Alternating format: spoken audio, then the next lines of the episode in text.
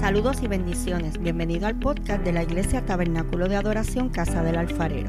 Soy la pastora Keili Otero y espero que puedas ser bendecido en este nuevo episodio con esta poderosa palabra de parte de Dios. Si es así, recuerda compartirla con un amigo. Dios te bendiga. Para el año 1982, hay un escritor que es bien famoso, a lo mejor quizás muchos no lo conocen, se llama Stephen King. Stephen King es famoso porque hace novelas de terror, de misterio. Eso es lo, fuerte de él. Pero en el 1982, Stephen King escribió una novela que se llama Rita Hayworth y la redención de Shawshank. Eso fue en el 1982. Luego, en el año 1994, se estrenó en los cines la película The Shawshank Redemption. Yo no sé quién ha visto esa película, pero esa película la dan hasta en Semana Santa. Y es porque cuando usted se pone a leer la película, pues trae una, hay una serie de cosas, ¿verdad? Eh, y, en, y, en, Semana Santa dan esta película. Esta película es con Tim Robin y Morgan Freeman.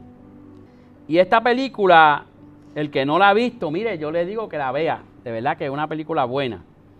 La película comienza en el año 1947, donde este hombre, que es banquero, lo acusan de que él asesinó a su esposa y al amante de la esposa.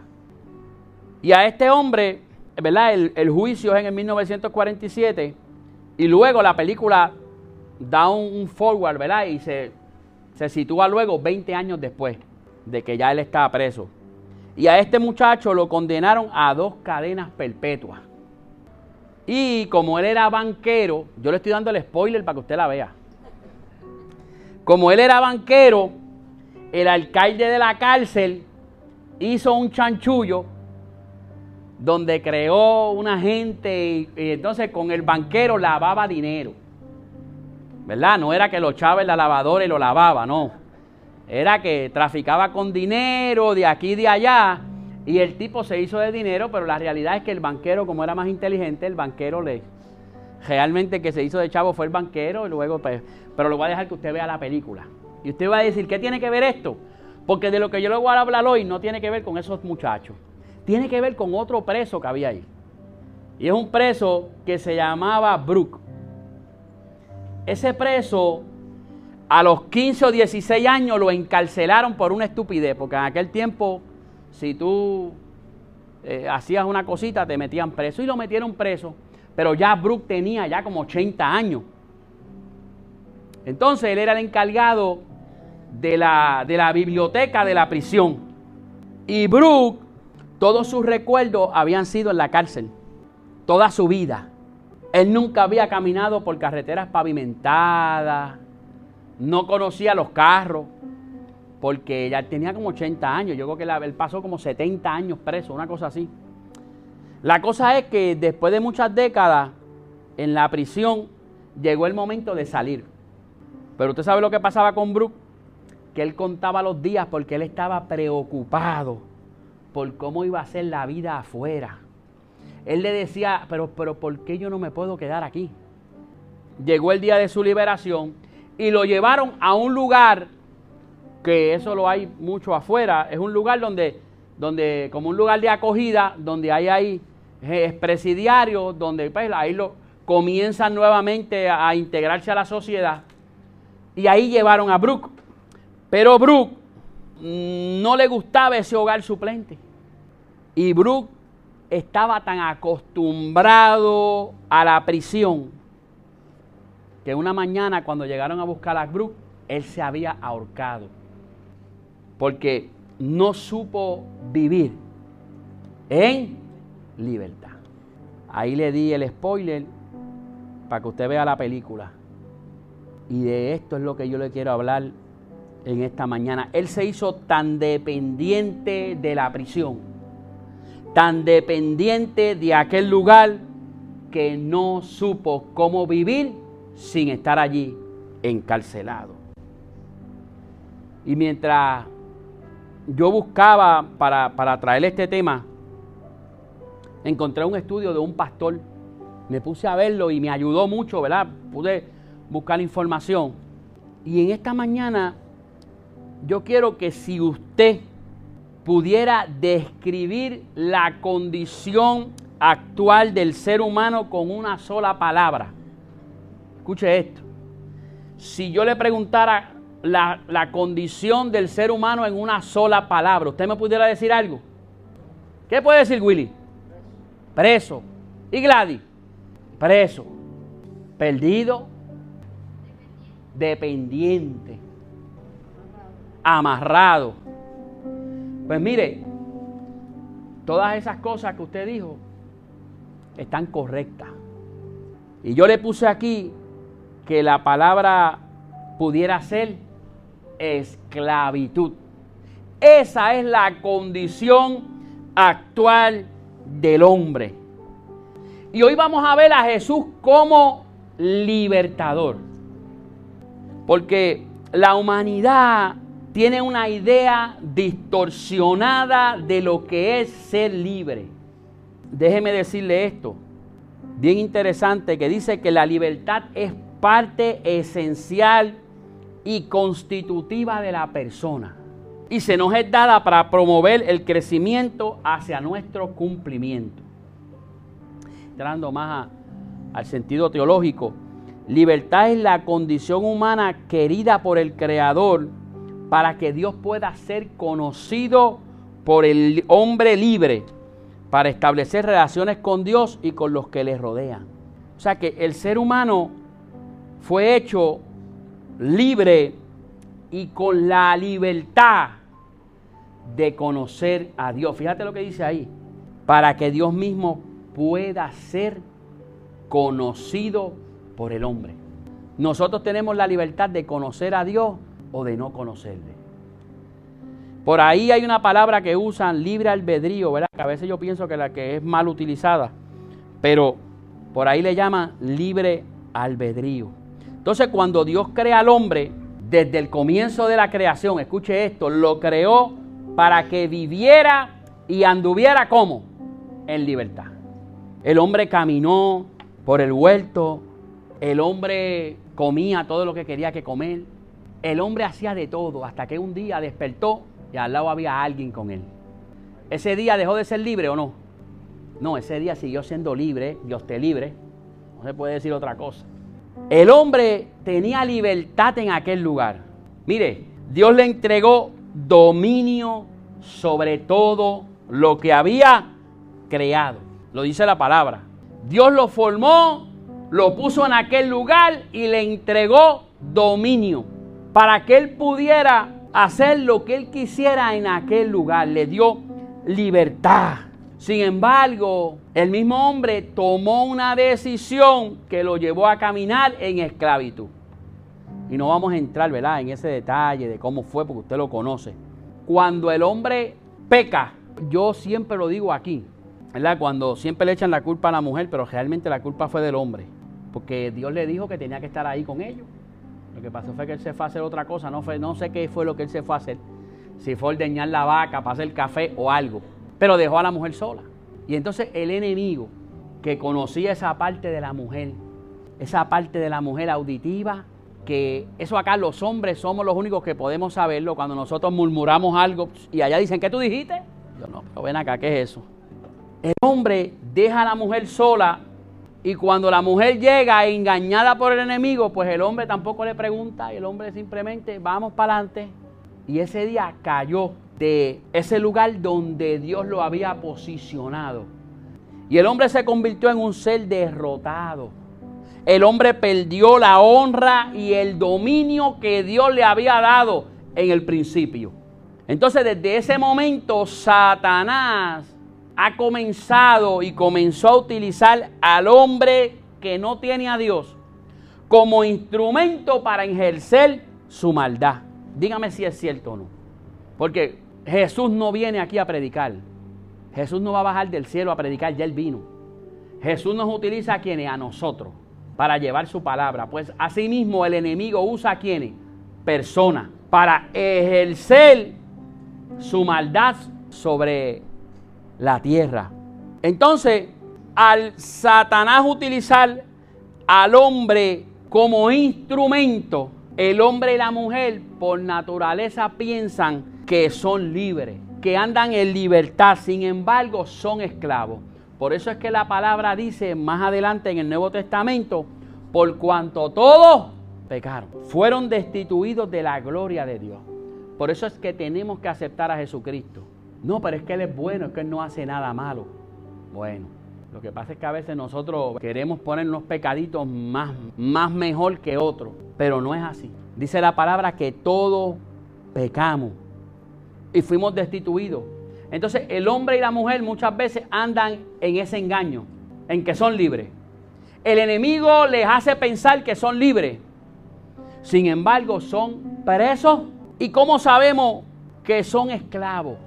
Mire, las consecuencias del pecado siempre han sido, mire, muerte espiritual. Prisiones y cadenas de maldad, ceguera espiritual, enfermedad, confusión, dolor, angustia, depresión, hambre. Y la lista sigue. Y yo no le estoy diciendo que porque uno se enferme es que uno está atado. No, no, no. La enfermedad vino como consecuencia del pecado que se hizo al principio. Entonces, dada todas estas circunstancias, el Padre dispone un plan de redención y de libertad para la humanidad a través de quién? De Jesucristo. Yo sé que usted está siguiendo ahí esa línea. Por eso cuando la Biblia habla de libertad, de la libertad que Cristo da, siempre implica la idea de que anteriormente hubo qué? Esclavitud. Porque para hablar de libertad tuvo que haber esclavitud. Para hablar de sanidad tuvo que haber enfermedad. Por eso cuando la palabra habla de libertad, siempre nos llega a la mente que primero hubo esclavitud. Entonces es por eso que el ser humano, aunque dice sentirse libre, viaja por este mundo sintiéndose prisionero de muchas cosas. Mire, del pasado, prisionero de su fracaso. Fíjese que aquí yo no estoy hablando de que mató a uno, de que ahorcó al otro, yo estoy hablando de cosas que usted y yo hemos vivido. Prisionero de los fracasos. Hay gente que fracasa y se mete en una prisión y en una que no salen de ahí. Prisionero de sus caídas, de sus pasiones, del deseo de poder. Es esclavo de temores. Es esclavo del futuro. Hay gente que son esclavos del futuro, ¿usted lo sabía? Hay gente que vive pensando en el futuro. Usted sabe que hace poco escuché yo a un economista y me parece que lo dije aquí, un economista que decía, la gente anda por ahí que le quieren dejar a los hijos esto y le quieren dejar a los hijos lo otro y le quieren dejar casa y le quieren dejar... Y él decía, ese es el error más grande. Él decía, las herencias son para disfrutarlas. Hay gente que trabaja toda su vida, se mueren y el que no dio un tajo fue el que disfrutó todo.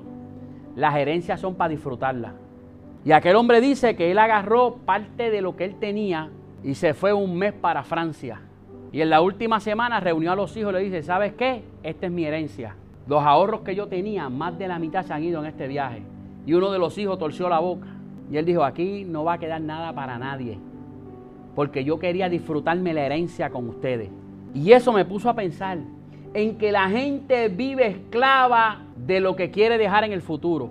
Pero hay gente que no se da un viajecito, hay gente que no se va a un crucero porque es que tengo que ahorrar para los nenes, pues tengo que ahorrar para el futuro, si eso es bueno ahorrar. Pero mire, tenga cuidado, no sea esclavo del futuro, planifique. Hay gente que son esclavos del temor a enfermarse, eso lo vimos con el COVID. Hay gente que son prisioneros de las deudas. Y cuando ya se acabó la deuda, como no puedo vivir así, como el, como el preso. Como el preso no podía vivir fuera de la cárcel, pero hay gente que no puede vivir sin la deuda. Saldó la deuda hoy y ya mañana están en, en, Monimar, que dónde es, Moni Express. Están ahí otra vez porque que, no, que me tengo que embrollar otra vez. Para que tú me cobres el, ¿cuánto es que cobran ellos? El 50% de interés. Y, hacer, y a seguir haciendo rico a la financiera. Hay gente que vive así. Hay gente que son prisioneros de los sueños. Tenemos que ser libres de eso. Esas son ataduras y cadenas que muchas veces nos están estorbando en el plan que Dios quiere con nosotros. Muchos andan prisioneros de herida, escucha esto, de resentimiento, Mucha gente habla, anda con ataduras, con cadenas de rencores, con cadenas de falta de perdón, con cadenas de deseo de control, con cadenas de mentira. Hay gente que están presos ahí en eso, con la falta de perdón. Mire, suéltalo y ya, déjalo ir. Suelto, como decía la canción, suéltalo en el río. Olvídate de eso. Hay gente que vive encadenado a eso. Entonces los demás viviendo felices y contentos y ellos, ay, un lloro. Tienes que soltar eso. Hay que vivir feliz. La vida se está acabando, no se puede desperdiciar. Yo quiero llegar al Ártico. No sé cómo voy a llegar, pero algún día voy a llegar. Y esas cosas yo las digo porque yo digo, yo quiero llegar aquí, yo quiero ir. Mira, usted sabe todos los sitios que yo quiero ir. Me gustaría ir a Australia. Todo el mundo quiere ir a Disney. He ido a, Orlando un chojete de veces, nunca he ido a Disney. Yo creo que tampoco voy a ir. Yo voy al día que Tatú me regale la taquilla, porque yo no voy a pagar esa taquilla.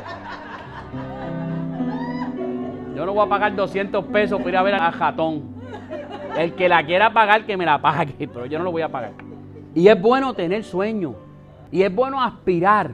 Pero tenemos que tener cuidado de no convertirnos en esclavos de eso.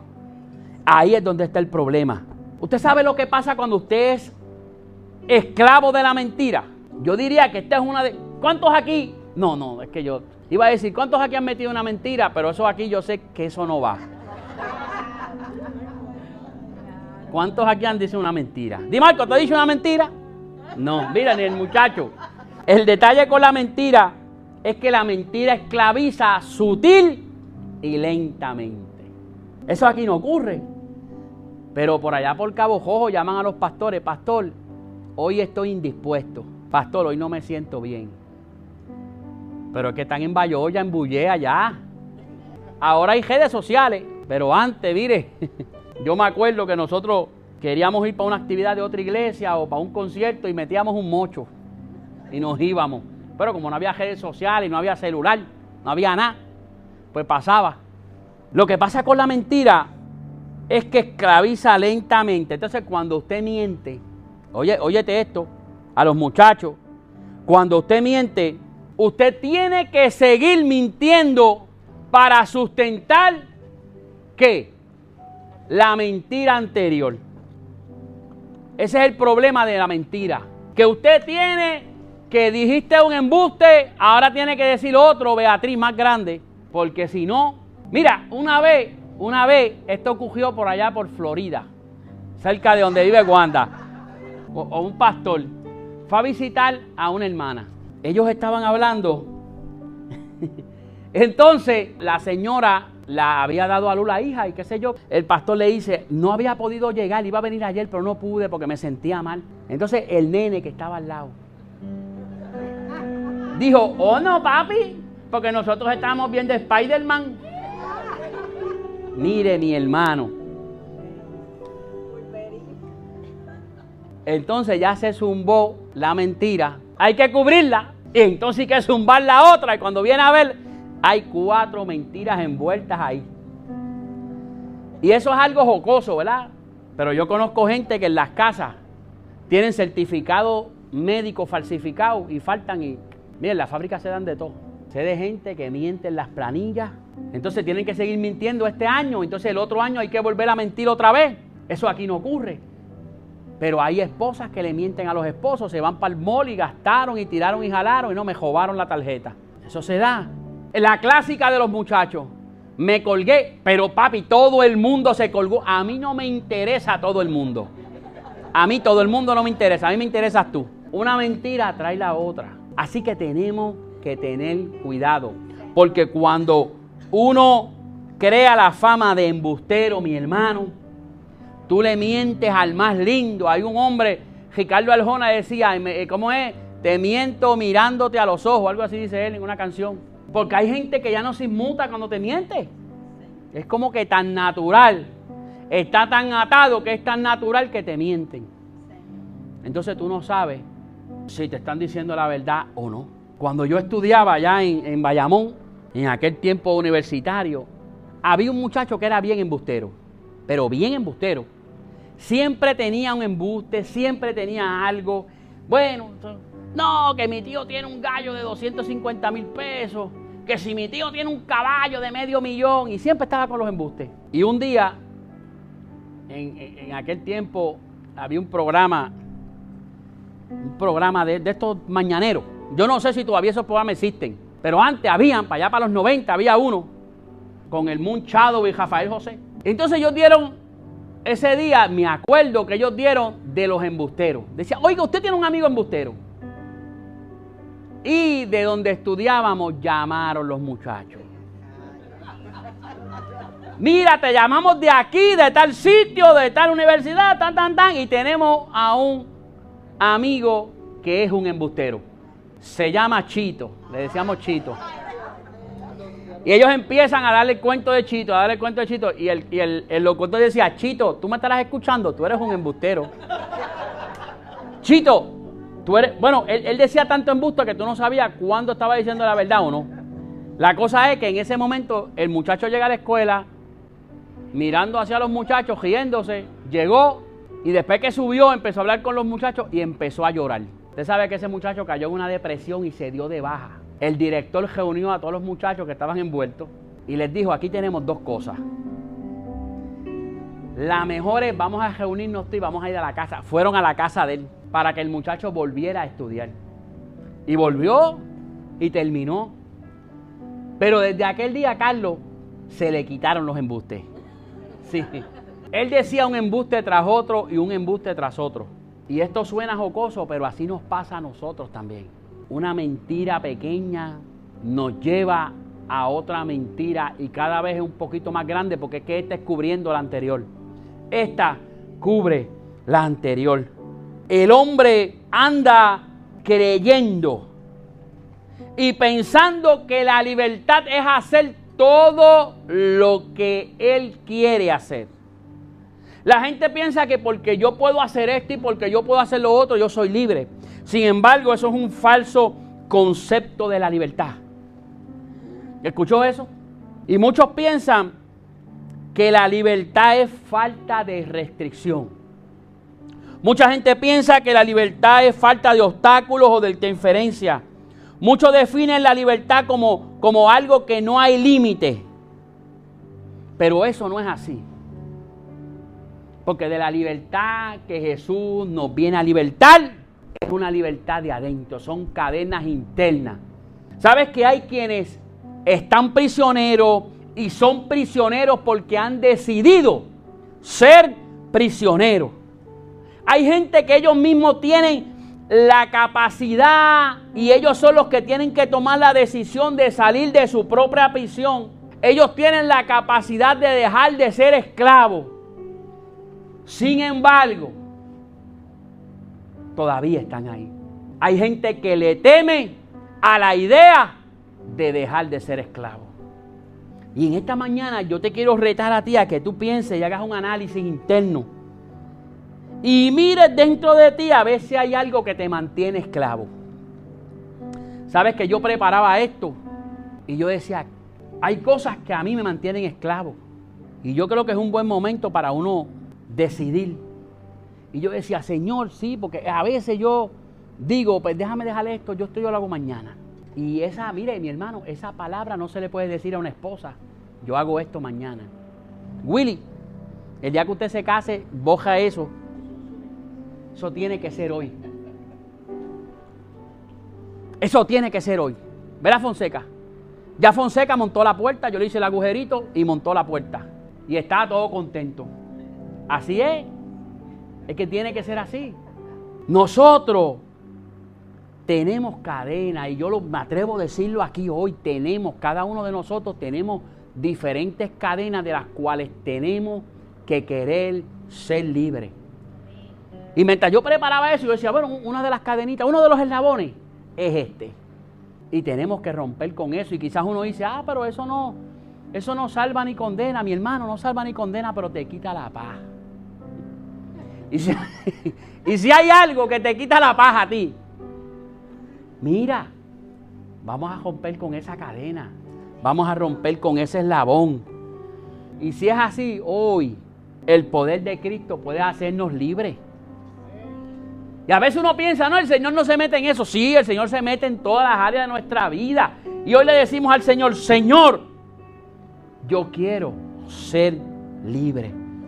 ¿Sabes algo que muchas veces el pecado nos destruye mientras nosotros pensamos que somos libres? Porque el pecado muchas veces puede pensar, puede hacernos pensar que estamos disfrutando una libertad. Pero esa libertad es falsa. El pecado muchas veces nos hace pensar eso. Ahora, cuando tú y yo venimos a Cristo, la cruz de Cristo cambia el significado y el panorama de todo eso. Cuando nosotros venimos al Señor, cuando usted acepta a Jesucristo como único y exclusivo Salvador, entonces la definición de lo que es libertad cambia. Y es por eso que Jesús en Juan 8:32, mira lo que dijo, dijo, y conoceréis la verdad y la verdad os hará libre.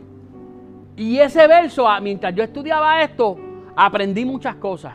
Porque fíjate que dice que conoceréis la verdad y la verdad os hará libre. Fíjate que no utilizó otra palabra. Él dijo la verdad. ¿Y por qué la verdad? Porque lo contrario a verdad, ¿qué es? Mentira.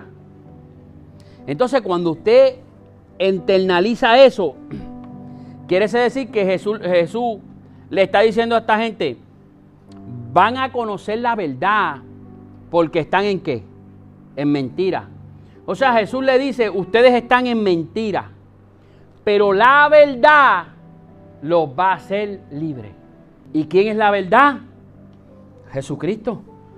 Entonces quiere decir que el mismo Jesús diciendo, conoceréis la verdad, pues esta gente andaba en mentira. Quiere decir entonces que cuando andamos en mentira somos prisioneros. Porque entonces Jesús está diciendo que entonces cuando salgamos de la mentira vamos a ser libres. Entonces esto es como 2 más 2 es 4. Que la razón por la cual la humanidad está en prisión y encadenada es la mentira. Todo es la mentira. El enemigo es padre de mentira. Y la mentira desde el principio, desde el comienzo, fue la que ató al hombre. ¿Qué le dijo Satanás a la mujer? Porque la mujer le dijo, no, porque no podemos comer de eso. Entonces allá el enemigo le, le dijo que una mentira. Y si vamos a hablar de mentiras en la Biblia, hubo gente, mire, eso hablamos en el estudio aquí de, de, Saúl y de Jacob. Ahí eso, mire, eso, era, eso es para una serie de Netflix. Porque entonces eh, eh, Jacob engaña a Saúl, pero la mamá está envuelta también. No lo diga alto. La mamá está envuelta también en ese, en ese revolú. Y cuando usted viene a ver esa mentira acarrió consecuencias para aquella familia. Detrás de cada prisión a la que el hombre está hay una mentira envuelta. Por eso el énfasis de Jesús decir, y conoceréis la verdad. Jesús sabía que la causa de esa prisión era la mentira. Y no es hasta que conocemos la verdad que realmente usted y yo somos libres. Y esta verdad radica en quién? En Jesús en el sacrificio que Él hizo y en su resurrección. Por eso fuera de Jesús y fuera del conocimiento de Jesús y fuera de la revelación de Jesús, nosotros somos esclavos. Mire, cuando Jesús fue bautizado, luego que Él se bautiza va al desierto. Y dice el Evangelio de Lucas, capítulo 4, que Jesús vuelve del desierto a Galilea, pero volvió diferente. ¿Usted sabe cómo volvió? Dice Lucas que volvió en el Espíritu. Y bajo esa unción comenzó a predicar la sinagoga. Entonces usted sigue leyendo y dice que Jesús volvió a la sinagoga de Nazaret.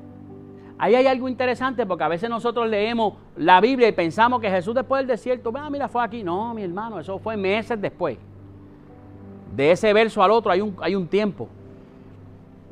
Dice que anduvo enseñando en la sinagoga y después de un tiempo entonces viene a la sinagoga en Nazaret.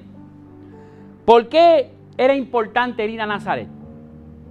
Porque Jesús se crió en Nazaret. Jesús nace en Belén, aproximadamente después de dos años. Herodes da una ley, hay que matar los niños. La familia se va a Egipto y de Egipto vienen y por el Espíritu, el Espíritu le habla y ellos se radican en Nazaret. Ahí Jesús pasa su adolescencia, su juventud,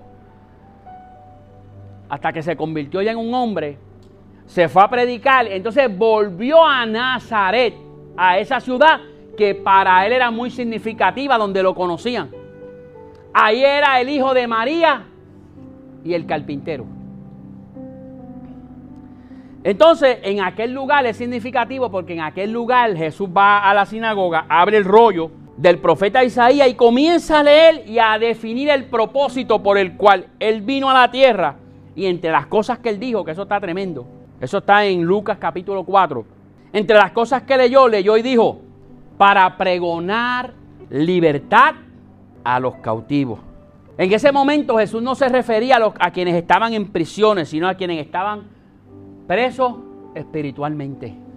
El detalle con este tipo de prisión espiritual es que amarre el alma. La prisión espiritual nuble el entendimiento, endurece el corazón, destruye tu vida llevándote a hacer cosas que tú no quieres hacer. Y estas cadenas espirituales te alejan de Dios. Es más fácil salir de una prisión física que de una prisión espiritual. Porque de la prisión espiritual tú tienes que querer salir. Pero hay uno que tiene el poder y la autoridad de liberarte. Ahora tú tienes que dejarlo entrar. Tú tienes que dejarlo que haga la obra, que complete la obra. Entonces Jesús sigue leyendo y entre las cosas que dice para pregonar libertad a los cautivos, después dice, para darle vista a los ciegos. Y con esta declaración podemos entender que el pecado trae ceguera. Y la ceguera espiritual también es una prisión, la cual no nos deja ver la pésima condición en que nosotros nos encontramos. El ciego espiritual, mire, es algo terrible. Y cuando hay un ciego llevando a otro, es peor todavía. El ciego espiritual no pierde. El ciego espiritual siempre tiene la razón. Mire esto. El apóstol Pablo fue testigo presencial en primera fila de esto. Y está bien interesante porque mira lo que el apóstol Pablo cuenta sobre una ceguera, él, tuvo una ceguera física y una ceguera espiritual. Y fue tan poderoso ese encuentro que Pablo tuvo con Jesús. Porque fue Jesús el que se le apareció allí en Damasco. Soy Jesús a quien tú persigas, así le dijo. Entonces Pablo dice que se le formaron escamas en los ojos. Tuvo tres días ciego, luego las escamas se cayeron. Y de ahí salió a predicar. No, de ahí Pablo estuvo, mire, cogió instituto, cogió bachillerato. Y después de los años fue que Pablo comenzó a predicar. Él primero se preparó. Pero en el libro de los Hechos podemos leer algo bien interesante cuando Pablo está con el rey Agripa.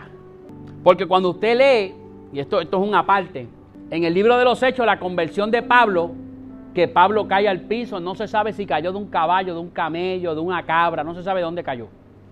Si andaba a pie, eso no lo sabemos. Pero lo que yo sé es que dice que cayó en tierra. Pablo, Pablo, ¿por qué me persigue? No da ningún detalle de lo que realmente le dijo aquella voz. Ahora, es en el capítulo 26 que entonces Pablo le dice al rey, escúchate lo que me dijo Jesús. Ese es Pablo diciéndole, mira lo que me dijo Jesús. Ahora ponte en pie. Me he aparecido a ti con el fin de designarte siervo y testigo de lo que has visto de mí y de lo que te voy a revelar. Te libraré de tu propio pueblo y de los gentiles. Te envío a estos para que les abras los ojos y se conviertan de las tinieblas a la luz y del poner de Satanás a Dios, a fin de que por la fe en mí reciban el perdón de los pecados y herencia entre los santificados. Fíjate que esto está bien, bien, bien interesante porque le dice para que abran los ojos. Y estamos en el libro de los Hechos, quizá, no sabemos, 20 años después o 15 años después, después que Jesucristo había ascendido a los cielos. Pero lo mismo que Jesús le dijo a Pablo que hiciera, fue lo mismo que básicamente el profeta Isaías 700 años antes dijo que Jesús iba a hacer. O sea, Jesús le está diciendo a Pablo, tú vas a hacer lo mismo a lo que yo vine aquí. Yo te voy a dar esa encomienda para que vayas y le predique, para que les abran los ojos a esta gente, para que se conviertan de las tinieblas a la luz, para que se conviertan de Satanás a Dios, para que pongan la fe en mí, para que reciban perdón de los pecados. Y ese fue el llamamiento que marcó a Pablo. Y sigue leyendo Jesús. Ahora volvemos a Isaías, donde Jesús estaba hablando, que Jesús dijo, para darle libertad a los cautivos, vista a los ciegos. Y sigue leyendo y dice, para ponerle libertad a los oprimidos. Y también aprendí algo de eso. Porque a veces tú dices, bueno, los cautivos y los oprimidos es lo mismo. No, pero aprendí algo. Y comencé a buscar qué es la palabra oprimir. ¿Cuántos de ustedes han oprimido algo? La vida se basa en oprimir. Dígame si es cierto o no. Si usted quiere calentar la comida, tiene que oprimir el microondas. Si quiere prender el televisor, tiene que oprimir el control. Si quieres entrar a la marquesina, tienes que oprimir el beeper. Si quieres prender el celular, tienes que oprimir el botón. La vida se basa gran parte en oprimir cosas. Entonces, mira lo que él dice, libertad a los oprimidos. Ahora, ¿qué es oprimir? Oprimir es hacer fuerza sobre la superficie de algo, ejercer o aplicar presión. Entonces, cuando usted lee eso, libertad a los cautivos y libertad a los oprimidos, pero ¿y por qué a los oprimidos? No es lo mismo. Lo que pasa es que los oprimidos, esto se refiere a una libertad del que es oprimido por el otro, del que es oprimido por el hermano, de los que son oprimidos por la misma familia. Pero Cristo vino a libertarnos también de las cadenas de esa opresión. Y por eso esta mañana quiero dejarte saber de una manera clara que Cristo vino a este mundo para darte libertad de la opresión de enfermedades, para hacerte justicia ante los opresores, para liberarnos de la opresión de la religiosidad, para liberarnos de la opresión de las falsas enseñanzas, para liberarnos de la opresión por el deterioro moral que vive la sociedad. De todas esas cosas. Y que yo puse ahí opresión de falsas enseñanzas. ¿Sabes por qué? Porque hoy día hay gente que vive un evangelio de miedo. De que no me atrevo a salir porque que si salgo con esto el pastor me regaña. Que si salgo pintado no puedo. Que mira, eso, es una opresión. Reprenda al diablo. Hay que ser libre. La religiosidad, el ritualismo. Hay gente que anda atada al ritualismo. La adoración es un ritual. No hay que romper con eso. La adoración es libertad. Y es bien interesante porque, y parte de los beneficios que usted y yo obtuvimos en la cruz fue la verdadera libertad que nos da el vivir en Cristo. Y cuando entendemos que la verdadera libertad comienza desde adentro y se refleja afuera, las cosas comienzan a cambiar. ¿Escuchaste eso? La verdadera libertad comienza ¿dónde? Adentro. Y luego se exterioriza y los demás pueden verla. Por eso Pablo y Silas cuando estuvieron presos podían cantar y alabar a Dios desde lo profundo de la cárcel porque habían entendido cuál era la verdadera libertad. Ellos estaban presos y en cadenas. Aunque en cadenas prisionero esté. Ellos estaban presos. Sin embargo, allí dentro cantaban y adoraban al Señor, porque ellos habían entendido cuál era la verdadera libertad. Y en la película de la que hablamos al principio, a Brooke le llegó el día de su liberación, pero los lazos a la prisión eran tan fuertes que no pudo vivir sin esos lazos. Entonces terminó con su vida. Y en esta mañana, para ir resumiendo, Iglesia, tenemos que querer, tenemos que anhelar el ser libre de todo. Y en ocasiones, cuando hablamos de libertad, quizá uno dice, vamos a hacer un llamado para los que quieren ser libres, y pues la gente piensa rápido en demonios, piensan en vicio de droga, piensan en lujuria, piensan en cosas grande que todo el mundo puede ver. ¿Entendió eso? Usted puede decir, aquel que está allí está atado. Está atado con el alcoholismo. ¿Por qué? Porque está bojacho. Pues son cosas que nosotros podemos ver. Este muchacho está atado con él, esta muchacha está bien atada. ¿Por qué? Porque son cosas que nosotros podemos ver.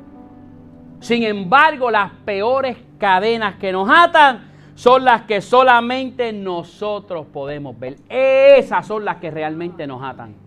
Esas son las cadenas de las cuales nadie nos habla porque nadie sabe que las tenemos. Son las cadenas de las que nadie viene a hablarte porque nadie sabe que tú las tienes porque son cadenas de adentro. Y esas son las cadenas que realmente necesitamos liberarnos.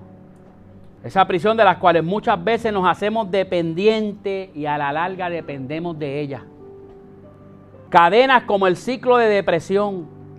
¿Usted sabe lo que es un grillete?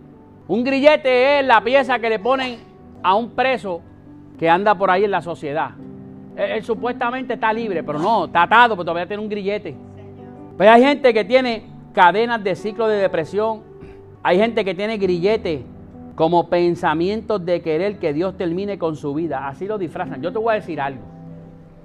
Hay gente que dice, ay Dios mío, llévame. ¿Tú sabes qué? Ten cuidado con eso.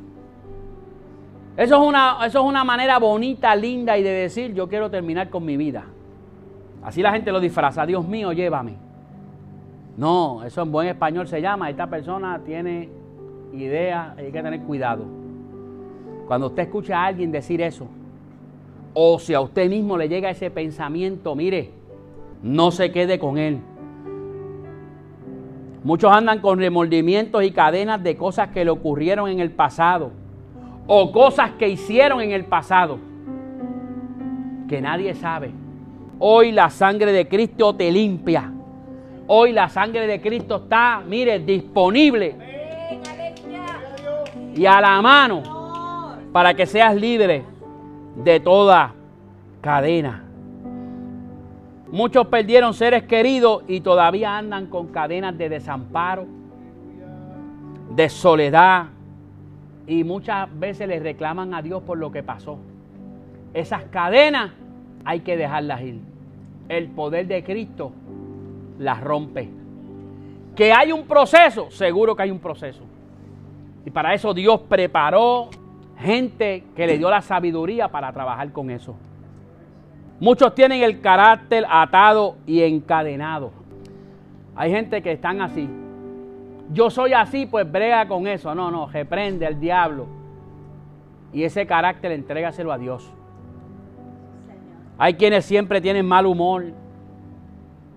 Hay quienes siempre están en la lucha. Usted no conoce a gente que, ¿cómo tú estás? En la lucha. Y rápido cambian el semblante aquí, bregando. Hay quienes tú no le puedes preguntar cómo están. Hay gente que tú no le puedes decir cómo está. Porque rompen, sacan el del bolsillo. Muchacho, ah, mira, tengo bursitis, tengo colitis, tengo artritis, tengo qué sé yo qué, y entonces este es el listado de medicamentos. Y tú te quedas como que hay que romper con eso también. No es que vaya a dejar los medicamentos, es que te declares sano en el nombre de Jesús y te olvides de eso. Hay quienes siempre llegan tarde a todo. Gente que llega tarde a todos los sitios. Hay gente que no se quiere comprometer. El estar privado del conocimiento de la libertad que obtenemos en Cristo equivale a ser esclavo del reino de las tinieblas.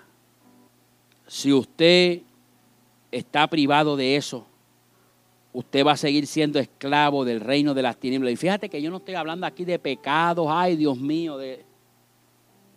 estamos hablando de cosas cotidianas y sencillas que nos atan.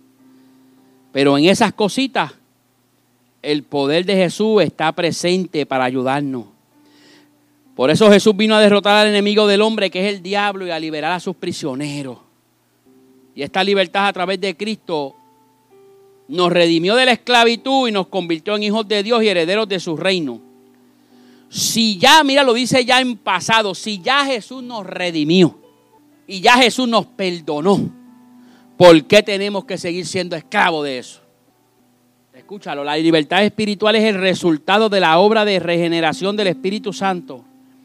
Porque su presencia y obra interior produce libertad y da certeza de libertad. Por eso es que nosotros enfatizamos en este lugar ser llenos con el Espíritu Santo de Dios. Porque el Espíritu Santo es el que comienza a hacer la obra en nosotros, internamente. Nos limpia y nos produce la certeza de sentirnos libres. Por eso es que la libertad espiritual, fíjate que estamos hablando de la libertad espiritual, porque aquí nadie está preso. Pero espiritualmente, por eso la libertad espiritual hay que creerla hay que quererla y hay que creerla. Hay que sentirla. Hay que celebrarla. La libertad espiritual hay que anunciarla.